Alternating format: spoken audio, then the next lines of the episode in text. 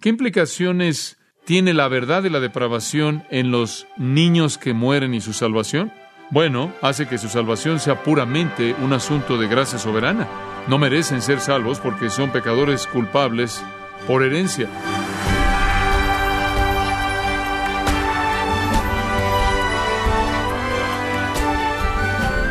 Un hijo que partió al cielo o incluso un adulto que sabemos que partió al cielo puede causarnos mucha tristeza, pero también mucho gozo, pues los que saben que van al cielo entienden que se reunirán con sus seres queridos algún día.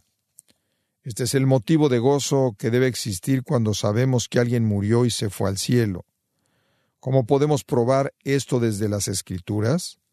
El pastor John MacArthur nos lo explica el día de hoy, continuando con el estudio La salvación de los bebés que mueren.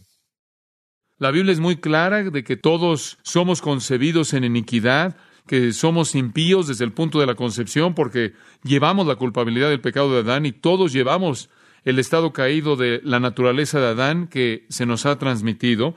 Todos los que son concebidos desde el momento de la concepción poseen dentro de ellos el poder del pecado, es parte de su naturaleza humana y son culpables delante de Dios. Y si los infantes no fueran pecaminosos, si fueran moralmente neutrales, entonces no habría base para que ellos murieran porque la paga del pecado es muerte.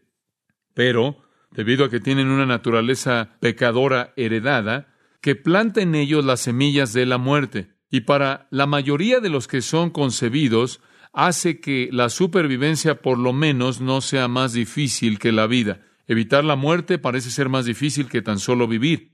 Y desde el tiempo de la concepción hay tantas cosas que amenazan a esa vida. Y debido a que es verdad que todos aquellos que son concebidos son pecadores depravados, ¿qué implicaciones tiene la verdad de la depravación en los niños que mueren y su salvación? Bueno, hace que su salvación sea puramente un asunto de gracia soberana. No merecen ser salvos porque son pecadores culpables por herencia. Si son salvos, es por la gracia soberana de Dios en base a nada que ellos puedan hacer, nada que puedan ellos alcanzar y nada que ellos puedan presentar como un mérito. La salvación de esas almas entonces es absolutamente coherente con la salvación de adultos que también está basada en gracia soberana, independientemente de cualquier cosa que ellos puedan hacer.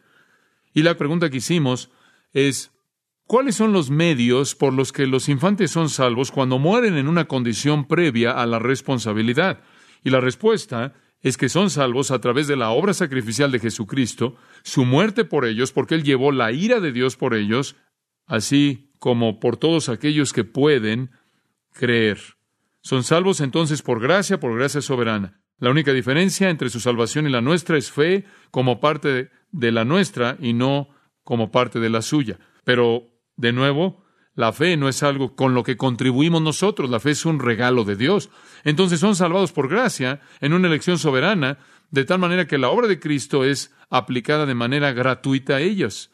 En nuestro caso es justificación por la fe, en su caso es justificación sin fe, porque sin el conocimiento y la capacidad de entender de manera convincente el pecado y la salvación, no pueden ejercer esa fe. También la última vez terminamos diciendo que las Escrituras en ningún lugar enseñan la condenación de los infantes. De nuevo, en ningún lugar. Pero las escrituras enseñan, de acuerdo con Apocalipsis capítulo 20, versículos 11 y 12, se acuerdan que ahí vimos que toda la gente que es enviada al infierno para siempre es enviada y en base a un registro de lo que Dios ha mantenido registrado, lo que Dios tiene como registro, y es un registro de sus qué? Sus pecados. Apocalipsis 20, 11 y 12. El pecado dominante que ellos cometen es la incredulidad. Incredulidad. Y ligado a esa incredulidad es un rechazo de su verdadera condición y un rechazo de la provisión de Dios. Entonces son culpables de no reconocer su propia condición pecaminosa y no creer lo que Dios le ha revelado a ellos. Sea en el caso de un pagano que necesita creer en la revelación que Dios ha colocado en la creación y la conciencia, o sea alguien que de hecho ha oído el Evangelio y lo ha rechazado. Es su rechazo incredulidad lo que es el pecado dominante condenador. Pero su juicio viene en base al registro de los pecados como consecuencia de su incredulidad deliberada.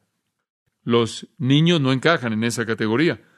Es verdad, pecan, los pequeños pecan. Los pequeños desobedecen, son egoístas, se enojan, etc. Pero son incapaces de entender la esencia moral de ese pecado. Son incapaces de entender a Dios. Y son incapaces de entender el Evangelio. Son incapaces de ejercer un verdadero arrepentimiento hacia Dios y una fe salvadora de tal manera que no tengan excusa. Mientras que los paganos en Romanos 1 no tienen excusa porque son capaces de conocer y entender la revelación que Dios les ha dado en la creación y en la conciencia y son capaces de ejercer fe. Entonces, la incredulidad para ellos es una decisión deliberada. Y entonces, a manera de resumen, todos los que mueren sin alcanzar la condición de responsabilidad son perdonados como una expresión de gracia y salvados por Dios a través de la obra de Jesucristo, siendo elegidos por gracia soberana, inocentes de una rebelión deliberada e incredulidad en contra de Dios, y por lo tanto de acumular una vida de obras pecaminosas mediante las cuales serían condenados justamente a un castigo eterno. Ahora, quiero oír algunas escrituras que apoyan esto porque quiero que entiendan cómo la Biblia habla de esto. Cada uno de estos bajo tres encabezados. Inocencia, posesión y salvación. Y estas no son categorías particularmente brillantes, simplemente son maneras simples en las que podemos dividir el material. Y creo que esto les va a ayudar mucho, mucho. Ahora pase al Nuevo Testamento. Romanos 1. Romanos 1. Porque la ira de Dios, versículo 18, porque la ira de Dios se revela desde el cielo contra toda impiedad e injusticia de los hombres que detienen con injusticia la verdad Noten, que detienen con injusticia la verdad. Esta es una definición ampliada. El juicio divino viene en contra de aquellos que detienen con injusticia la verdad, lo cual da lugar a la pregunta, ¿puede el juicio divino, la ira de Dios, caer en uno que no puede entender o detener la verdad? Versículo 19. Porque el juicio de Dios, la ira de Dios, lo que de Dios se conoce les es manifiesto, pues Dios se lo manifestó como aprendimos en el, les es evidente a través de la razón, como aprendimos en el capítulo 2 también, a través de la conciencia. Y pueden ver las cosas invisibles de Él, su eterno poder y deidad. Se hacen claramente visibles desde la creación del mundo, siendo entendidas por medio de las cosas hechas, de modo que literalmente no tienen excusa. Pues habiendo conocido a Dios, no le glorificaron como a Dios ni le dieron gracias, sino que se envanecieron en sus razonamientos y su necio corazón fue entenebrecido, profesando ser sabios, hicieron necios y cambiaron la gloria del Dios incorruptible en semejanza de imagen de hombre corruptible, de aves, de cuadrúpedos y de reptiles, por lo cual también Dios los entregó. Bueno, eso no es el caso con los infantes. Ellos no detuvieron la verdad en injusticia. Ellos no conocen la evidencia de Dios que está en ellos, en la razón y la conciencia. Ellos no pueden ver su eterno poder, su naturaleza divina, sus atributos invisibles en la creación. Ellos no pueden entender esas cosas que son invisibles por lo que es visible a ellos, de tal manera que no tienen excusa. Ellos tienen excusa. Este pasaje entonces, de manera inversa, por así decirlo, libera a los infantes de la ira de Dios, reservada para aquellos que detienen la verdad. Y eso es lo que los paganos hacen en toda la faz de la tierra. Ellos tienen la verdad en la conciencia, tienen la verdad en la razón, la detienen. Si no fuera así, si clamaran a Dios por conocer más, créame, Dios no tiene límites en cuanto a su capacidad de hacer que el Evangelio les llegue. Pero lo que es claramente visto por una persona madura no es claramente visto por alguien que es un niño. Y después una palabra de posesión en el Nuevo Testamento, Lucas 1, un comentario breve aquí, esto es acerca de inocencia, esto es acerca de posesión. Lucas 1, este es Juan el Bautista, y dice que él será grande, él será grande delante de Dios, no beberá vino ni sidra, y será lleno del Espíritu Santo aún desde el vientre de su madre. Aquí está de nuevo la misma idea que vimos con Jeremías, que cuando, y con David en el Salmo 139, aquí hay un individuo en el vientre conocido por Dios, que pertenece a Dios, que está lleno del Espíritu Santo de Dios, aún desde el vientre de su madre. Y después ahí en el versículo 39, en el mismo capítulo, María se reúne con Elizabeth y este niño en el vientre de Elizabeth, Juan el Bautista, de quien acabo de leer, ella oye el saludo de María y el bebé, la criatura saltó en su vientre y Elizabeth fue llena del Espíritu Santo y exclamó a gran voz y dijo, Bendita tú entre las mujeres y bendito el fruto de tu vientre, ¿por qué se me concede esto a mí, que la madre de mi Señor venga a mí? Porque tan pronto como llegó la voz de tu salutación a mis oídos, la criatura saltó de alegría en mi vientre. Entonces aquí está Juan, un profeta, cuando no puede hablar, él simplemente salta ahí adentro enviando mensajes a su madre. Esto es simplemente para señalarnos que Dios tiene control absoluto desde el vientre de toda vida. Gálatas 1.15 es otro, el apóstol Pablo indicando que esto es posesión. Dios posee esa pequeña vida en el vientre, sea David o Jeremías, o sea Juan el Bautista, o sea el apóstol Pablo. Gálatas 1.15, pero cuando agradó aquel que me apartó, escuche esto, apartó desde el vientre de mi madre y me llamó por su gracia, etcétera, revelar a su Hijo en mí demás. Dios le reveló a Pablo que él había sido escogido por Dios, él era la posesión especial de Dios cuando aún estaba en el vientre de su madre. Él era conocido por Dios como cualquier otra alma concebida en el vientre. Él pertenecía a Dios, como todos le pertenecen a Dios. Y cuando estos pequeños mueren en esa condición, yo creo que son están bajo el cuidado especial del Señor. Esa es la razón por la que puede decir en Romanos 5:18, por el pecado de Adán muchos fueron hechos pecadores y a través de Cristo muchos son hechos justos. Sé que es un camino estrecho y pocos son los que lo hallan, pero no creo que esos son los únicos que van a estar en el cielo. Pocos son los que hallan el camino estrecho, pero muchos están en Cristo. ¿Cómo puede tener a pocos encontrando el camino estrecho y a muchos en Cristo? Porque los muchos han venido a través de la salvación que Dios provee para los pequeños. Apocalipsis, capítulo 5, versículos 9 y 10. En el cielo habrá gente alabando a Cristo, y usted conoce ese pasaje, de toda lengua, tribu, pueblo y nación. Apocalipsis 5, 9 y 10. ¿Sabe que hay tribus y naciones que nunca han oído el Evangelio? Pero todavía van a haber representantes de esas tribus y naciones en el cielo alabando a Cristo porque murieron en la infancia o en la niñez o sin la capacidad de entender. Dos pasajes más, Mateo 18 y después Mateo 19. Mateo 18, un pasaje maravilloso y con frecuencia ni siquiera lo veo usado en esta discusión. De hecho, en todo lo que leí, de todo lo que leí nunca encontré este pasaje como una referencia y leí muchos libros. Mateo 18, 14. Así no es la voluntad de vuestro Padre, que está en los cielos, que se pierda uno de estos que pequeños. Esa es una declaración muy fuerte, ¿no es cierto? Dice, sí, pero está hablando de creyentes. Él no está hablando, esta no es una discusión acerca de niños.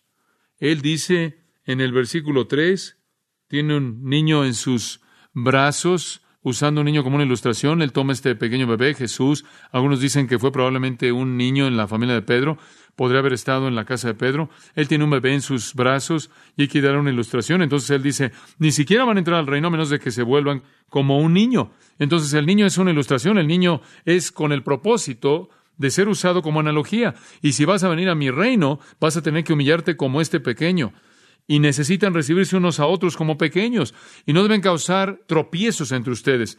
Estarán mejor muertos que causar que uno de estos pequeños que creen en mí tropiecen. Entonces él simplemente está usando un niño como una ilustración. Tiene que venir como un niño tiene que ser amado como un niño. Una vez que entran al reino, necesitan tratarse entre ustedes como niños. Necesitan cuidarse los unos a los otros y no hacer cosas dañinas entre ustedes. Y cuando versículo 10, cuando alguien menosprecia uno de estos pequeños, los ángeles mismos del cielo están preocupados porque el Padre está preocupado.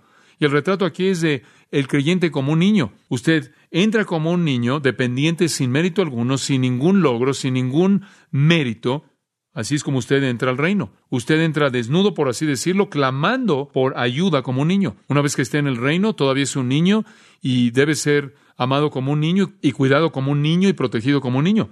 Y en el versículo 12 él dice, si uno de ellos se desvía, ustedes van y los traen de regreso. Bastante obvio. Si usted tuviera una, un grupo de niños y uno de ellos no se aparece ahí para la cena, en la noche usted diría, oh, bueno, tenemos seis más. Usted sabe, y de todas maneras, Alberto era un dolor, era un dolor de cabeza, nunca hacía lo que le dijimos, entonces no le hagan caso, no. Alguien va a ir por la calle a tratar de buscar a Alberto, tratar de encontrarlo, y ese es el punto, es un niño.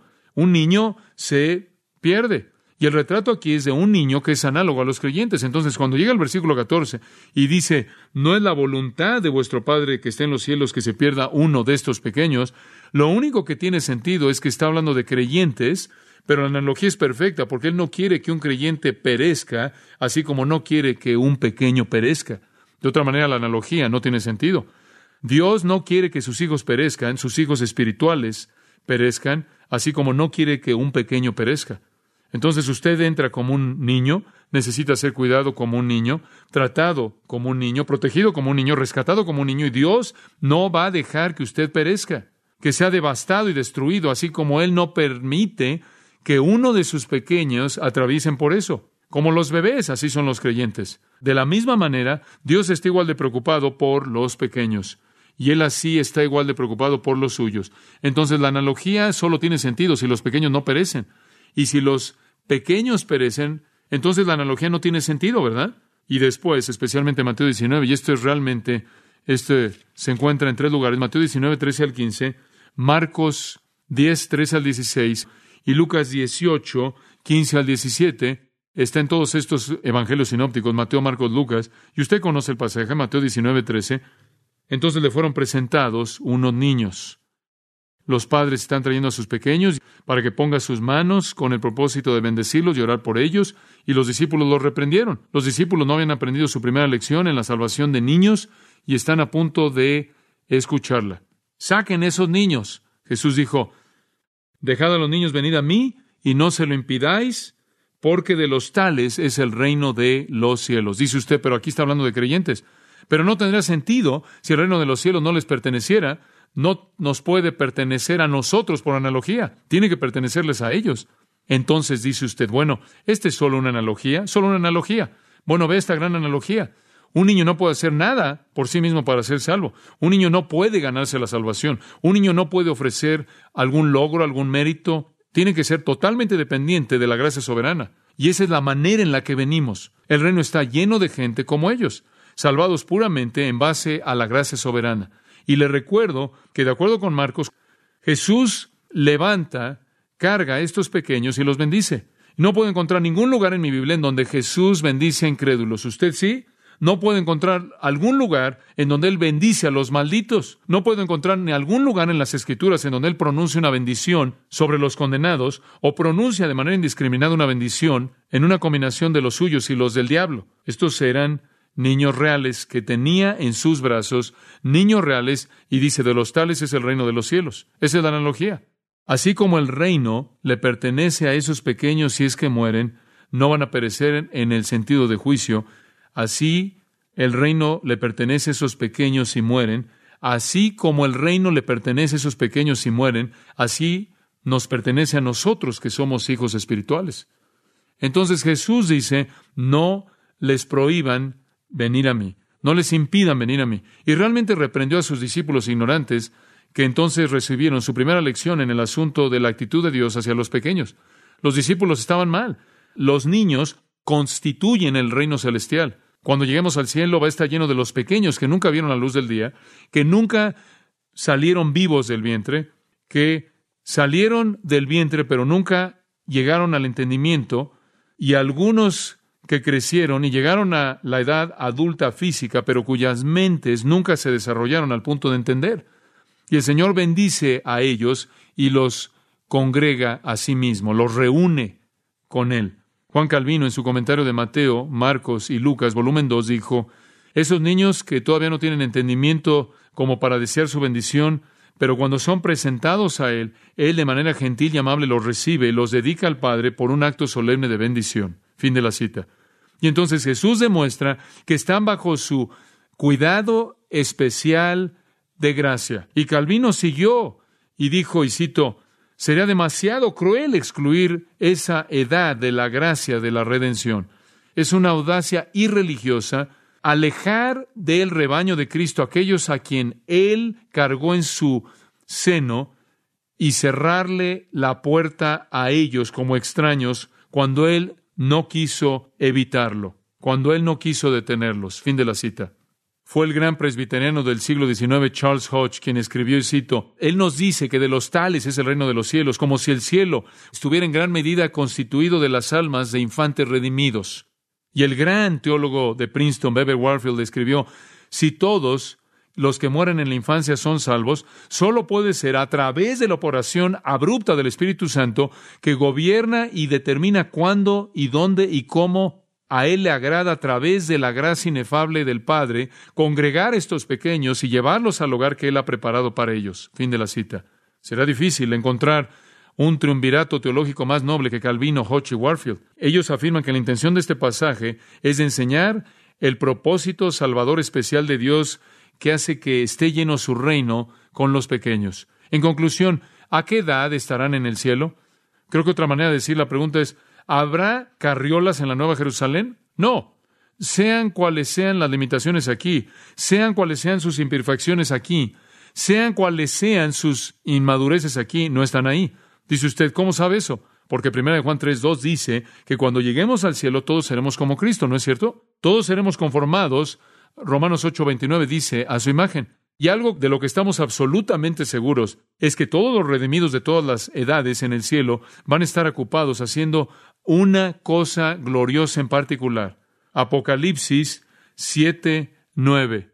Después de esto miré, y aquí una gran multitud, la cual nadie podía contar, de todas naciones y tribus y pueblos y lenguas que estaban delante del trono y en la presencia del Cordero, vestidos de ropas blancas y con palmas en las manos, y clamaban a gran voz diciendo, La salvación pertenece a nuestro Dios que está sentado en el trono y al Cordero, y todos los ángeles estaban en pie alrededor del trono y de los ancianos y de los cuatro seres vivientes, y se postraron sobre sus rostros delante del trono y adoraron a Dios, diciendo, Amén la bendición y la gloria y la sabiduría y la acción de gracias y la honra y el poder y la fortaleza sean a nuestro Dios por los siglos de los siglos.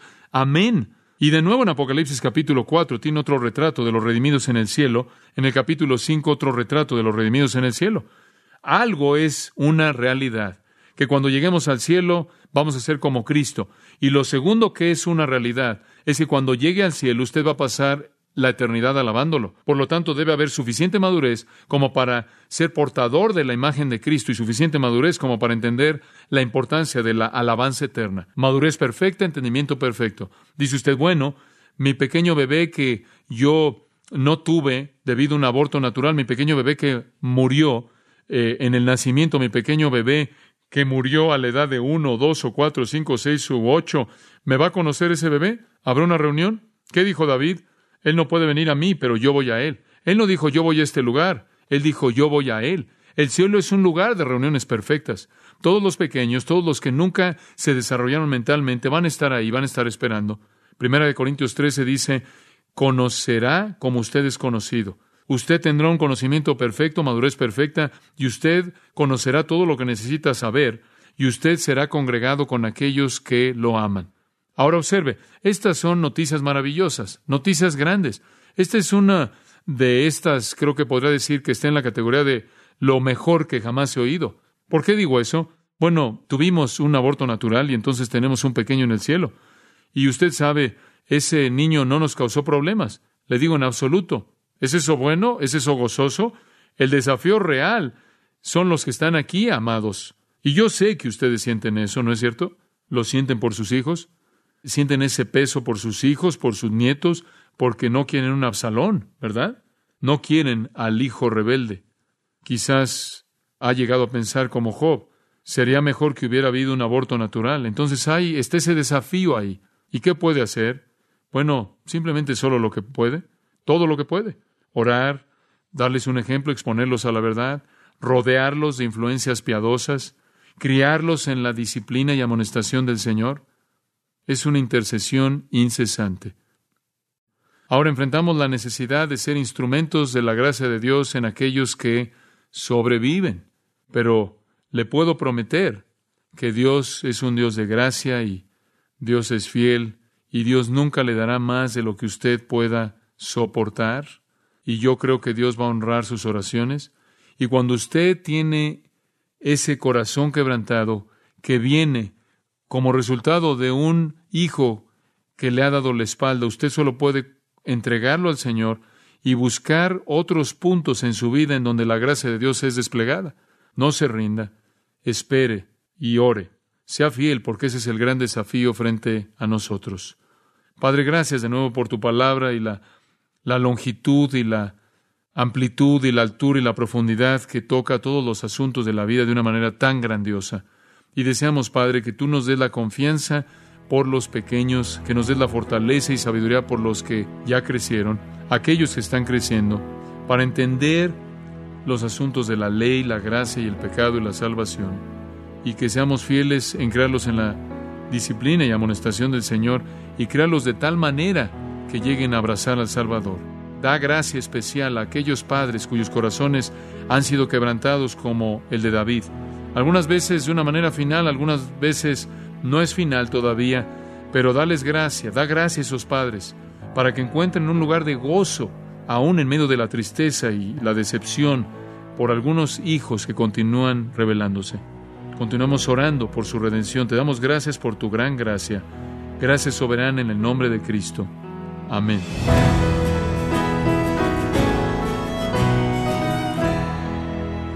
Ningún ser humano que haya muerto regresará algún día, pero sí sabemos que si era creyente y nosotros somos creyentes, lo veremos algún día cuando todos los que hemos creído en Cristo como Señor y Salvador nos reuniremos en el cielo con Él. Los pequeñitos, bebés que mueren en estado de inocencia, se reunirán también con todos los creyentes, pues gozan de una gracia especial por parte de Dios. De esta forma concluimos nuestro estudio el día de hoy. Estimado oyente, recuerde que tenemos a su disposición el libro Salvo sin lugar a dudas, escrito por John MacArthur, en donde se examinan las escrituras para descubrir la verdad sobre la salvación. Puede obtener su copia en gracia.org o en su librería cristiana más cercana. Si se ha perdido alguno de los mensajes de esta serie, estimado oyente, no se desanime. Visite nuestra página en gracia.org y allí los podrá escuchar de manera gratuita o podrá bajarlos inclusive a su computadora para escucharlos cuantas veces lo desee, o adquirir la serie completa en nuestra página del Internet. Si tiene alguna pregunta o desea conocer más de nuestro ministerio, como son todos los libros del pastor John MacArthur en español, o los sermones en CD, que también usted puede adquirir, escríbanos y por favor mencione la estación de radio por medio de la cual usted nos escucha en gracia a vosotros. Es importante conocer no solo el país y ciudad de donde usted nos escucha, sino también la radio. Para quienes contactan nuestro ministerio por primera vez, pueden solicitar una copia del mensaje de promoción sin costo alguno, un mensaje por oyente únicamente. Si usted vive en los Estados Unidos o Puerto Rico, escríbanos a Gracia Vosotros, P.O. Box 4000, Panorama City, California, 91412. O puede escribirnos a través del siguiente correo electrónico radio arroba gracia.org. Bueno, en nombre de John MacArthur y el personal de este organismo, queremos darle las gracias por su tiempo y sintonía y queremos pedirle que no deje de orar por este ministerio, como también por la estación de radio por la cual usted nos escucha de lunes a viernes. Este es su amigo Miguel Contreras, invitándola a que sintonice nuestra próxima edición para que juntos continuemos desatando la verdad de Dios un versículo a la vez no se lo pierda, aquí en Gracia Vosotros.